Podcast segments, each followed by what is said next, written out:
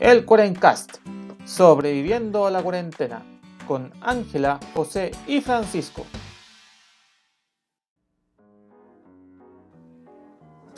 Buenos días, buenas tardes y buenas noches a todos los amigos de la internet que nos acompañan el día de hoy. Este es el Cuarencast en su episodio número 12, sobreviviendo una semanita más de la extensa cuarentena que tenemos ya acá en Santiago de Chile. Bueno, les habla José, su anfitrión. Me acompañan como siempre mis queridos amigos Francisco y Ángela. ¿Cómo están muchachos?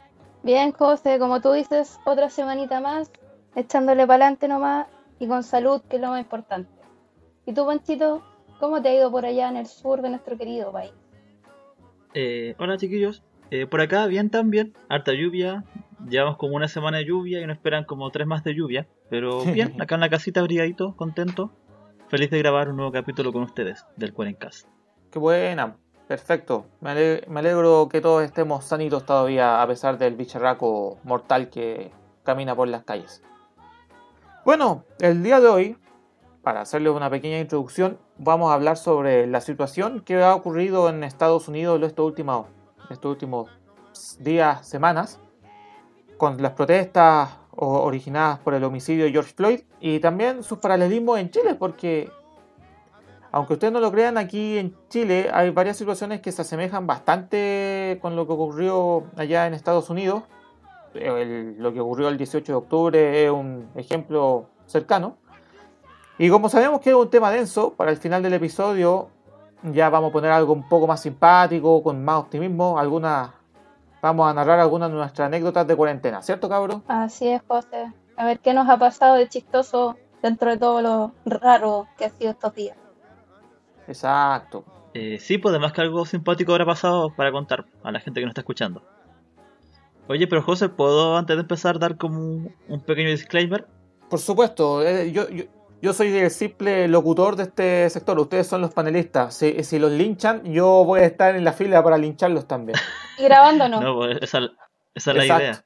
Grabándonos en vivo. No. Eh, bueno, esto es como un disclaimer o descargo de responsabilidad. Eh, me imagino que mucha gente igual este tema está un poco saturada por tanta información, porque toda la semana que acaba de pasar, eh, en todos los noticiarios y en todas las fuentes de información estaba esta noticia entonces puede que genere como un poco de saturación con las personas, pero igual es un acontecimiento que hay que tomar, pues no lo podemos saltar, porque la muerte, la muerte de George generó muchas consecuencias. Y, y esto va sin ánimo de moralizar, porque en redes sociales abunda la gente que da sermones y la gente que critica a los que andan dando sermones. Y nosotros no queremos caer en esto, sino queremos comentar el tema a la luz de lo que sabemos, lo que hemos investigado y lo que hemos vivido. En nuestra humilde opinión, nuestras reflexiones. Sí nuestra humilde opinión al respecto. Así que, eh, sí, pues, con ese disclaimer de nuestro querido amigo, pasamos a la primera temática del episodio de hoy día. ¿Soy acaso negra, me dije? ¡Sí! ¿Qué cosa es ser negra? ¡Negra! Yo no sabía la triste verdad que aquello escondía. ¡Negra! Bueno, como les comentábamos en la introducción, la historia parte por ahí por el 25 26 de mayo en Minneapolis, que es, la, es una ciudad del estado de Minnesota, al norte de Gringolandia, ya muy cerca de la frontera con Canadá, hogar de los vikingos de Minnesota para los seguidores del fútbol americano. Bueno, un individuo, un sujeto, es acusado de estar usando unos billetes falsos en un supermercado y es arrestado. Ya, ok. Pero aquí es donde se pone la historia un poco más tránfuga, porque este sujeto finalmente no está claro si se resistió el arresto o no. El tema es que lo tiran al piso, la policía lo tira al piso y uno de los oficiales le pone su rodilla en el cuello, lo cual lo asfixia durante 8 minutos, lo que finalmente lo termina matando. Esta persona era George Floyd, quien era un ciudadano afroamericano, y ese acto de brutalidad policíaca terminó desencadenando una serie de protestas a lo largo y ancho de Norteamérica, en toda gran parte de las ciudades principales, Nueva York, eh, Los Ángeles, Atlanta, Baltimore, etc. Inclusive protestas a nivel global, han habido varias, varias protestas en, Alemania, Francia, inclusive tuvimos un martes negro donde prácticamente todas las redes sociales se llenaron de imágenes apoyando la vida, la vida y, y rechazando la, los actos de brutalidad contra la población afroamericana, que en Norteamérica lamentablemente son muy comunes. Pero lamentablemente el problema es mucho más profundo y tiene raíces históricas bastante importantes, ¿o no, cabros? Así es, José. Panchito nos va a contar un poquito de eso, que se interiorizó bastante. Sí, de hecho creo que me fue muy para atrás, como cuando llegaron los españoles a, Miami. claro, pero, sí, como por ahí. Pero pasando como, obviamente siempre importa mucho el contexto histórico, porque tal como dijo José, eh, uno mira para atrás y hay una larga historia de desigualdades que se van arrastrando por siglos. Y eso obviamente tiene consecuencias muy a futuro. Eh, bueno, como todos ustedes saben, Estados Unidos, al igual que muchos países de América, eh, cuando, cuando fueron colonias se basaron su economía en, la esclavitud. Y para eso trajeron esclavos desde África y ahí, llegamos, ahí llegó la población afro a Estados Unidos, que después su descendencia fue los afroamericanos. Eh, y, esto se, se, remonta hasta mucho más atrás y recién en 1863 cuando se, se abole la esclavitud. Pero toda esta desigualdad estaba tan enraizada en la, sociedad, es decir, separar los blancos de los negros, que en la década de 1860 se, se empiezan a, declarar, declarar eh, lo que se conocen como las leyes de Jim Crow, que básicamente es segregación racial, es decir, van a haber una escuela para blancos y escuela para negros, eh, van a haber restaurantes segregados, baños separados para blancos y negros, que no se mezclen, y esto duró así casi 100 años. Entonces, obviamente, si es que uno, varias generaciones van pasando por eso, y eso eh, afecta tu forma de pensar y cómo te relacionas con los, con los demás. Esto lleva casi 100 años este sistema de segregación, y ya en la década del 50, de 1950 por ahí, empiezan a surgir pequeños hitos que van dando origen a movimientos, que se conoció como el movimiento por los derechos civiles de Estados Unidos, que buscaba terminar con la segregación racial y discriminación hacia los afroamericanos. Eh, como uno de los hitos de este movimiento, se, se comenta el boicot a los autobuses en la ciudad de Montgomery. ¿A ustedes les suena ese boicot? Algo he escuchado, pero no me acuerdo mucho. Es un tema importante porque, si mal no me equivoco, una persona negra estaba sentada en el asiento de los blancos y no quiso moverse. Y parece que la arrestaron, ¿o no? Sí, era la, señora Rosa Parks, que ella, lo, que ocurría era lo siguiente, los negros tienen que subirse por, por, la parte delantera del bus, pagar su pasaje y luego irse al fondo a sentar, para los asientos de los negros. Eh, los blancos iban adelante y en la parte del medio se podía sentar un negro siempre y cuando no hubieran blancos en el bus. Entonces a ella le pidieron que se parara porque había llegado una persona blanca y ella tenía que dar el asiento. Y ella se negó y, fue detenida por desobediencia y, desorden público. Ella no había sido la primera en negarse a hacer esto. Habían ocurrido como unas cinco mujeres antes, pero el caso de ella fue eh, al, que, al igual que ahora gatilló el, el movimiento. Eh, y acá fue donde surge la figura de Martin Luther King, que fue un, fue un premio Nobel de la Paz por, por su lucha por eh, los derechos civiles de los afroamericanos y su mensaje de la no violencia. Eh, lo, que se hizo en este boicot de los autobuses fue que durante más de un año ningún negro eh, prácticamente tomó bus.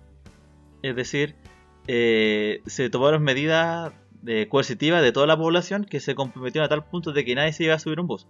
Eh, los negros organizaron transporte de autos compartidos, los taxistas negros cobraban más barato los, a, los, otros negros para que pudieran tomarlo en vez del autobús.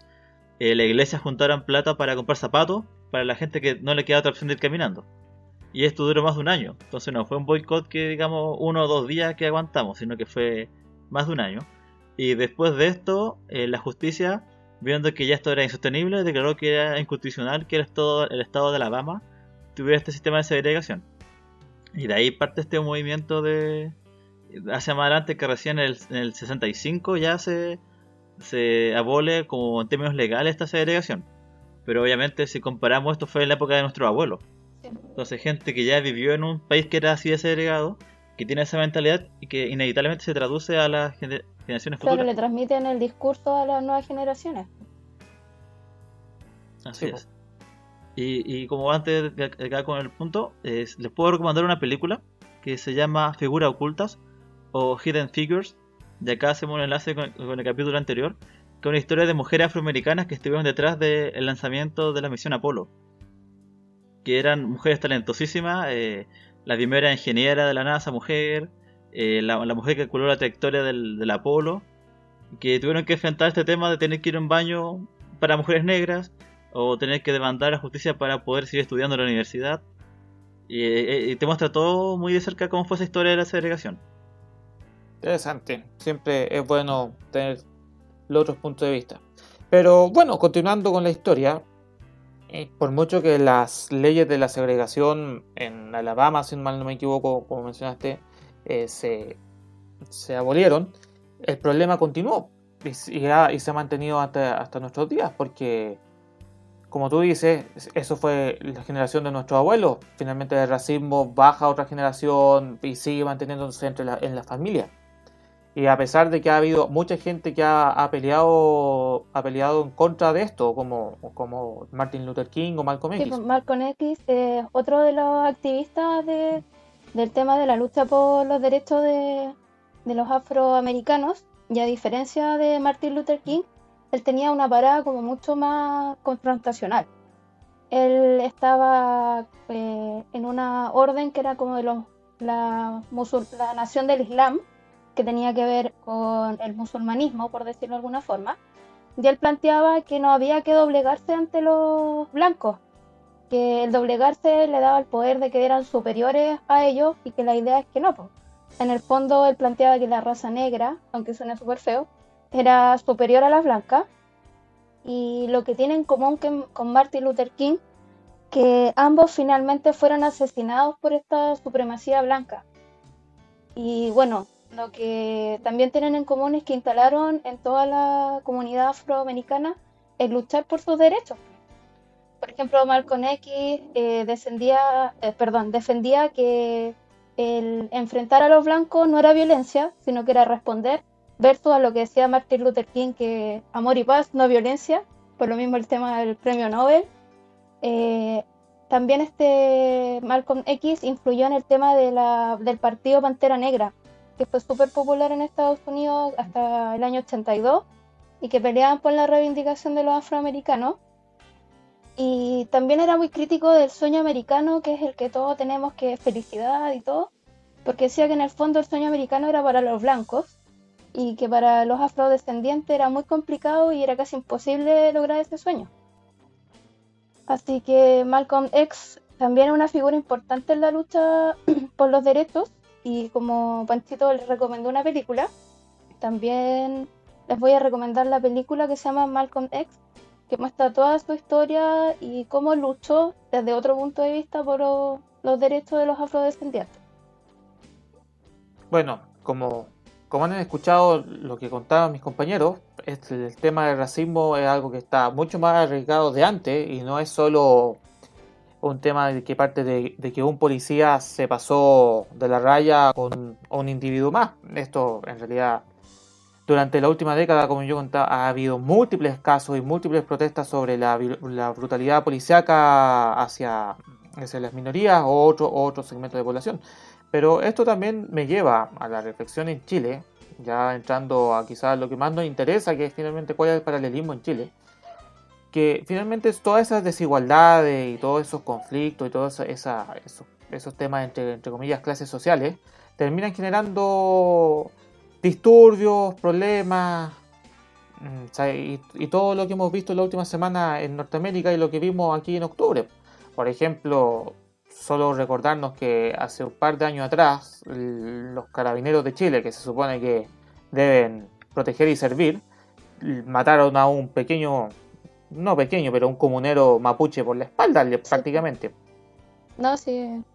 Sí, que bueno, me estoy refiriendo al caso de Camilo Catrillanca. Y, y, eso fue quizás también uno de los detonantes o una de las cosas que se terminó juntando en, la, en la, el estallido social, como lo llama la, la prensa, del 18 de octubre.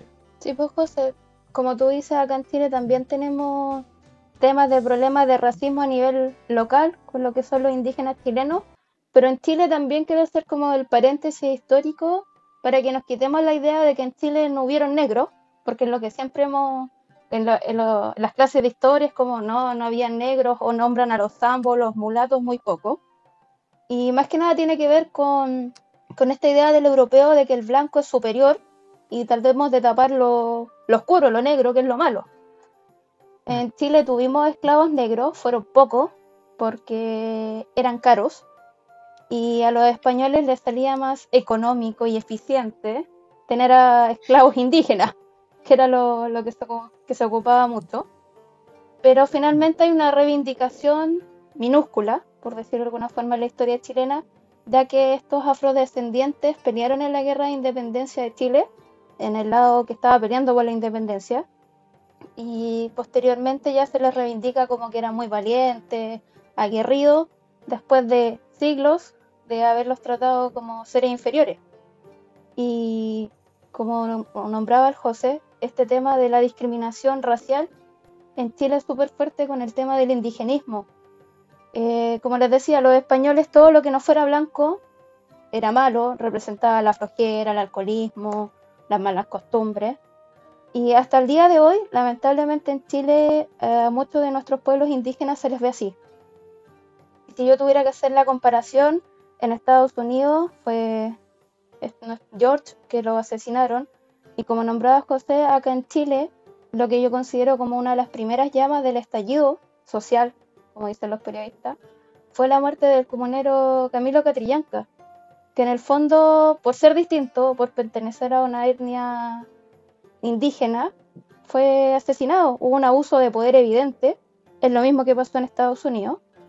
Y pucha, en Estados Unidos el estallido social también, por decirlo de alguna forma, no ha sido solamente por la muerte de George, sino que es también porque en este momento están con un desempleo importantísimo. Las desigualdades sociales son súper fuertes, igual que en Chile. Y en el fondo, eh, en Estados mi reflexión es que acá nos admiramos, pobre gente, qué triste, pero no hacemos la crítica que acá en Chile también nos pasó lo mismo y nos llenamos con el famoso lema, no es la forma. No sé si les suena. no es la forma, sí. Sí, o sea, yo creo que todos estamos, entre comillas, de acuerdo que no, no, no había que ponerse tan violento y todo el cuento, y el famoso no es la forma. Pero también cuando se te acumulan tantas desigualdades, tantos problemas, la, todo, todo lo que desembocó al final no fueron los, lo que, lo que dicen los 30 pesos. no fueron los 30 pesitos, ¿cachai? fueron puta, constantes abusos y que en Norteamérica también ocurren, o sea, constante abuso a, todo tipo. Por ejemplo, en Norteamérica también hace un par de años estaba todo el movimiento MeToo, del feminismo. Eh, yo, yo siempre lo, lo, relaciono a este tema de, de la violencia policial, eh, de la policía frente a la minoría eh, afroamericana en Norteamérica, porque el, si no me equivoco, el 2016 o 2017 un deportista muy importante en Norteamérica, Colin Kaepernick, se empezó a arrodillar en el himno y eso generó una polémica muy grande, que inclusive lo dejaron sin trabajo. La, Liga Nacional de Fútbol Americano lo dejó sin trabajo porque era, ya era demasiado conflictivo, pero finalmente los problemas sociales terminan estallando de alguna manera. Y por ejemplo, ahora con el tema del coronavirus también, la población negra y los latinos eh, han tenido una tasa de mortalidad como casi tres veces más alta que los blancos. Y eso tiene que ver con las variables sociales de la salud, pues decir, si tiene eh, menor calidad de vida, menor, menor alimentación, eh, un acceso más bajo a la salud, obviamente, obviamente está expuesto a todo este tipo de, problemas mundiales y, y de hecho también la población negra está pasando por una pobreza como casi tres veces más alta y el desempleo que los blancos. Entonces, obviamente, como que este pequeño mecha gatilla y, que refleja todos los problemas que estamos teniendo, o sea, que están teniendo allá. Y acá en Chile lo vemos como un espejo, como ustedes dicen, pues a veces uno les sale más fácil verlo desde lejos como un, espejo de, oh, mira Estados Unidos, pero acá en Chile tenemos algo muy parecido. Sí, la población mm, más... En Chile los que han sido más azotados por el tema del coronavirus también ha sido la población más, con más carencias económicas, que están hacinadas, que no tienen el mismo acceso de salud que una persona que tiene dinero. En Estados Unidos es lo mismo, mm. si no tenéis dinero, mm. no, no podía acceder a un servicio de salud de calidad. Sí. Pero bueno, para ya ir cerrando ya el tema, yo quiero cerrar con una anécdota popular sobre este tema, sobre para que no olvidemos la importante influencia que también tienen las comunidades afroamericanas en el mundo. Ustedes saben por qué Elvis Presley y por qué todo el rock en realidad es tan, es tan- llegó a trascender tanto, para que se den cuenta del racismo en los 50. A ver, cuéntanos otro. ¿Él, era de Alabama, Elvis Presley? No. No. Elvis Presley nace en Mississippi, pero termina, pero termina creciendo en Tennessee. Él era un hombre blanco, su familia era blanca, pero era tan pobre que eran lo peor de lo peor. Entonces, por lo tanto, tenían que vivir con los negros. ¿ya? Y como terminó viviendo con los negros, Elvis Presley aprendió y siempre escuchó música negra. Que es muy buena. Claro. Y como él escuchaba música negra, cuando, cuando finalmente él logra, él empieza a hacer, a hacer su música y empieza a estallar el, el- el rock and roll, como lo conocemos, Elvis Presley pasa a ser aceptado porque era, un, porque era blanco. Cuando tenías a un montón de artistas negros que hacían prácticamente lo mismo, pero no eran, pero eran negros. Sí, pues como dice. Entonces, toda la música popular que conocemos hoy en día se basa en realidad de él. De, mm, finalmente ocurrió porque un blanco terminó tocando música de negros. Sí, pues como, Interesante reflexión. como dices tú, José, en esa época había muchos grupos buenísimos de música, pero por ser negros Sí. tenían poca publicidad, casi nadie los pescaba y eran no maravillosos. tenía, nadie los pescaba. Sí, pues, de hecho tenían prohibido actuar en ciertos escenarios. pues. Mm, Sí, pues, pero como él era blanco, podía hacerlo en todo. Así que sí, pues, con eso cerramos este tema sobre lo que ocurrió en Norteamérica y sus paralelismos en Chile. Para recordar que, que, no, que por mucho que queramos compararnos con las cosas y con, y con las naciones, a veces las, las situaciones son bastante similares. Sí. Miramos hacia afuera, pero no miramos hacia adentro. Aquí lo que hay miedo el día de hoy es que la gente sea agredida. Y principalmente la gente blanca, tengo que decirlo con, mucha franqueza, la gente hoy día, la que tiene el color de piel como yo, tiene miedo. Bueno, cabros, terminando ya el tema denso de lo que estábamos conversando anteriormente, quiero partir con otra anécdota, pero nada que ver con música negra ni cosas por el estilo. Eh, bueno, eh, ustedes, cabros, quiero partir con que yo estuve de cumpleaños un par de semanas atrás y ustedes habían organizado una pseudo sorpresa, que no fue tan sorpresa. No, pues. Hicimos nuestro esfuerzo de producción máximo. Nos coordinamos con el Pancho que le regalamos al José en tiempo de pandemia, que es lo mejor. Y decidimos que regalarte una cervecita para relajar la vena era lo mejor. Sí. Y nuestro, ¿Ya? nuestra querida empresa a la cual le compramos nos dijo que iba a llegar el 3 de junio. Ya, acá tenemos unos días, esperemos. Que, que- que- que era un par de días bien pasados, pero, pero- era como por la contingencia que se iban a demorar con el despacho, ya total le va a llegar el regalo, buena onda. Y bueno, pues chiquillos, Sí, al final nos fuimos para atrás. Porque llegó un día antes del cumpleaños del José y nos arruinó la sorpresa. la sorpresa, todo Oye, mal. pero cuando, te- cuando te, te avisaron, te dijeron como, oye, ¿te mandaron esto a tal persona o fue como esto para usted? Eh, no, llegó la conserjería nomás, pues me avisaron de conserjería que había una Y encomienda. Y yo dije, ah, puta, llegó una encomienda. Y Llegó una de las tantas cosas que debería llegar, pues, porque, bueno, ent- entrando ya a. Esto, eso da pie para el tema que vamos a hablar sobre anécdotas de despacho, porque yo me imagino que mucha de la gente en cuarentena Oh, ha tenido que sufrir con lo- los despachos a domicilio, porque normalmente lo que uno iba a comprar a la tienda y lo revisaba y lo veía, ahora tiene que verlo por internet, que no es Mm. lo mismo, es un poco más fome. Y después tiene que aguantar con la segunda patita, que es el despacho. Oh, oh. Que, puta.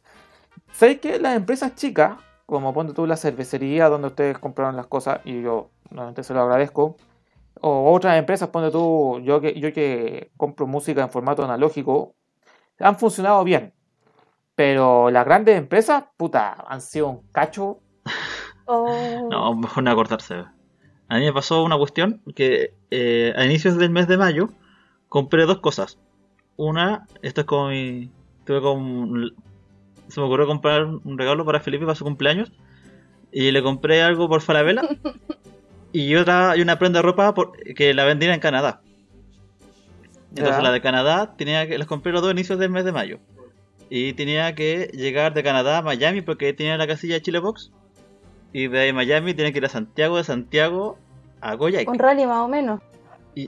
Yo, yo esperaba que eso llegara en junio, Pues- más o menos. Li- li- literalmente recorrió, prácticamente recorrió la mitad del mundo Sí.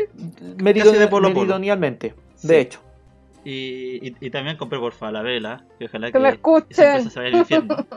Sí, Falabella, que está literalmente Emanuel Rodríguez aquí en Santiago. acá la vueltecita. Eh, compré. Sí, el- comparado el- con Canadá. Compré el mismo día, el mismo día, el mismo día. De hecho, fue una compra después de otra. Y, y aún no llega. ya esto fue hace más de un mes. Y me sale que está en tránsito. Y, y a mí lo que más me molesta no es que se demore, porque yo entiendo que estaba en pandemia, yo no puedo exigir que sea que llegue mañana mismo, entiendo eso. Pero a mí lo que me molestó fue que el mismo, el mismo día, o sea, que lo compré, me, me llegó un mensaje después diciendo eh, la orden va a llegar atrasada. Y a WhatsApp un mensaje que decía eh, va a llegar el mismo día Buena. y te dan como mensajes mensajes contrapuestos y no hay que reclamar, uno escribe y te responde Una máquina. un chat que un robot que, sí, que no hay ninguna persona que se está respondiendo, así que estoy como esperando todavía el polerón para Felipe. Yo estoy en las mismas. Será- Pero compré a principios de mayo también. Como ya estoy haciendo todas las cosas y las joyas que tengo ya están medias viejitas. Dije ya, vamos a comprar unas joyas de mejor calidad. Y encontré la super oferta en Replay. Ya, bacán. Llega el, no sé, el 20 de mayo. Y no pasa nada. y cada vez que ¿Y cuando pregunté qué pasaba, nos contactaremos contigo en 72 horas hábiles. No pasó nada. Ya volví a reclamar, tampoco pasó nada. Pedí la devolución del dinero y sigo esperando y no hay nada. Y lo más tragicómico de esta cuestión es que si ustedes se meten a las redes sociales, está lleno de publicidad de que compren, ¿no? Oh, sí. Entonces, Eso, eso es lo que a mí me llama más poderosamente la atención, porque está, está muy metido de que no, si estamos funcionando, estamos funcionando, así, compren, compren con confianza, pero uno se mete a las redes sociales ya como a las páginas de reclamo y está la soberana casa de Sí. pero, pero es, gigan- es gigantesco el desorden que Y, tienen. y es- por ejemplo, es para enorme. comparar, eh, Falabella incluso en la tele anuncia como Black Friday y cuestiones así de compra, compra por la aplicación y y tienen la embarrada con su sistema de despacho. En cambio, una sistema de empresa, despacho. no sé, po, Ca- Casa de Ideas, grande. que uno, uno ahora que está más viejo lo valora. Sí. Eh, puso, puso como un anuncio que puso un anuncio que dijo como eh, debido al mayor aumento en la afluencia estamos organizando la logística así que vamos a parar un poco este, este por un par de días y luego volvemos a la marcha Sí, avisando yo- de que obviamente esto O sea, va a yo estar también así. compré en Casa Idea. Yo, yo de hecho, yo que por lo menos he comprado libros, algunas librerías han dicho eso, ¿sabéis qué? Por este día, por un par de días no vamos a recibir más compras. Mm. Vamos a despachar lo que tenemos y cuando ya terminan de despachar, van- ahora volvimos a abrir las compras. Sí, po. Y así van, y, y así van funcionando. Por eso finalmente he terminado comprando hartas cosas en librerías chicas eh, o en tiendas, más que nada en tiendas chiquitas. Para, para ir aumentando, para, para seguir subsistiendo y ayudando también a, a comercio pequeño. Porque pues, sí, imagínate. si te, si te vas al, gran, al, al gran comercio, no, esa cuestión es desorden de, un desorden de pacotilla. Oye, hay gente Gigante. que yo veía la- en los reclamos en las redes sociales, gente que está de abril esperando cosas.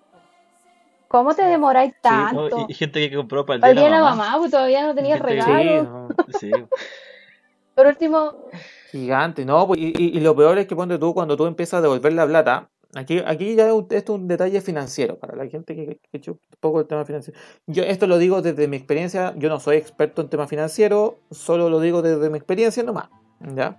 ya. De que hago ese disclaimer, de que si tú pagas, pero le haces la transferencia por el webpay, pero la transferencia electrónica finalmente que se transfiera esa plata, es mucho más engorroso que te devuelvan eso a que tú pagues con la tarjeta de crédito. sí, no, pero igual en que te devuelvan la plata en la tarjeta de crédito, también ¿Cómo? ahora tienen un manso pues.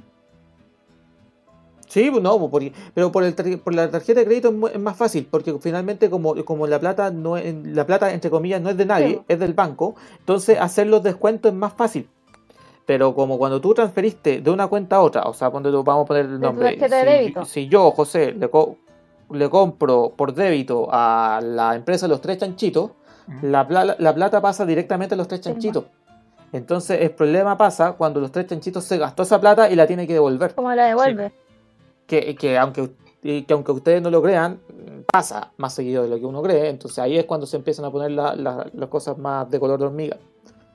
Entonces, siempre tiene esa ventaja, esa ventaja el crédito respecto al, débito. Obviamente después el banco te va a forrar el interés y todo lo que corresponde después. La comisión de mantención, las tasas. Y todas esas cosas. Yo estoy pensando seriamente en ir al CERNAC ya porque no, no, no hay nada. No, hay, no sé, pues, para vela por último te contestan acá en Ripley, nada. Sí, tenéis que ir al CERNAC. Yo, estoy dándolo como yo, por un costo hundido. Yo debo admitir que. Perdí. Con empresas de telecomunicación, Onda, BTR y Movistar, al CERNAC le he sacado mucho jugo. Una vez, un lo voy a hacer, parece. Sí, un año estuve pagando la mitad de la cuenta del Movistar por un reclamo retontos del CERNAC. Mira. Mm. Creo que recurriremos a nuestro querido Cernac, parece. Fue, pero, pero eso me ha funcionado bien con las empresas de telecomunicaciones, con las empresas de compras, onda como Falabella, Ripley y los tres chanchitos, eh, ha funcionado un poco más lento. Oye, todo esto BTR está como en la Real Soberana, gran. que hayan pitado. Pero bueno. Así que sí. Voy a tratar de ser civilizada y decir que es porque hay mucha demanda. Eh, bueno, es porque hay mucha demanda, pero bueno, nada que hacerle. Y así, con esta pequeña sección de anécdotas sobre despacho y quejas sobre despachos que no han llegado. Seguimos esperando. Y que, claro, edición, gente reclamando. Eh, cerramos el episodio de hoy, intentando ver si, les damos un poco más de alegría al día. Eh, y eso, pues, ustedes, chiquillos, yo tenía entendido que querían dejar algunos saludos a algunos seguidores del programa. Eh, sí, yo. ¿Sí? Yo, yo, yo, yo. Tengo dos saludos. Eh, a mi querida amiga Valeria, eh, compañera del liceo, que de ella, ella me escribió en el WhatsApp, dijo, oye, me gustó mucho tu podcast, lo voy a compartir en Instagram. Así que le prometí un saludo a la Vale, muchas gracias por escucharnos. Espero que nos escuche en este momento y te guste este capítulo. Y saludo, obviamente, a, todos los, a los trabajos de la salud que se están arriesgando en los lugares para cuidar a los enfermitos al hospital de Coyhaique, que sé que están ahí con menos enfermeros, eh, y a toda la gente que está poniendo su trabajo al servicio de, la pandemia. Ese es mi saludo. Bueno, yo quiero mandarle un saludo a, mis colegas que me siguen escuchando, a nuestros amigos que nos escuchan y a los nuevos auditores, darle las gracias por permitirnos entrar en sus hogares y en su vida con nuestro humilde podcast. Por favor, denle like, compártanos y, y como decía el Pancho, pues darle las gracias a las personas que están esforzándose porque esto funcione. Eh, voy a ser súper majadera nuevamente, porfa, cuídense, sigan las medidas.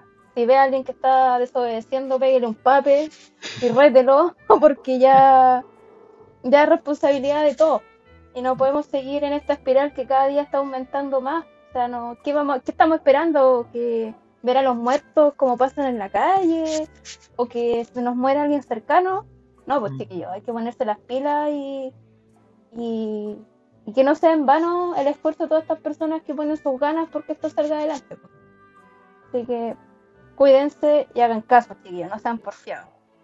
Yo, yo solo digo que este programa no abola, no apela a ninguna forma de violencia, pero bueno, Así no va en la vida. Eh, eso. Eh, recuerden seguirnos en redes sociales, Facebook, Twitter, Instagram. Eh, también respondemos mensajes por WhatsApp, por donde, por donde, por donde nos quieran contestar. Y así, boom, aquí somos el 40K, Ángela, Francisco y yo, José. eso, pásenla bien, tengan buena semana y diviértanse, cuídense harto. Chao, chao. Chao, cuídense. Chao, chao.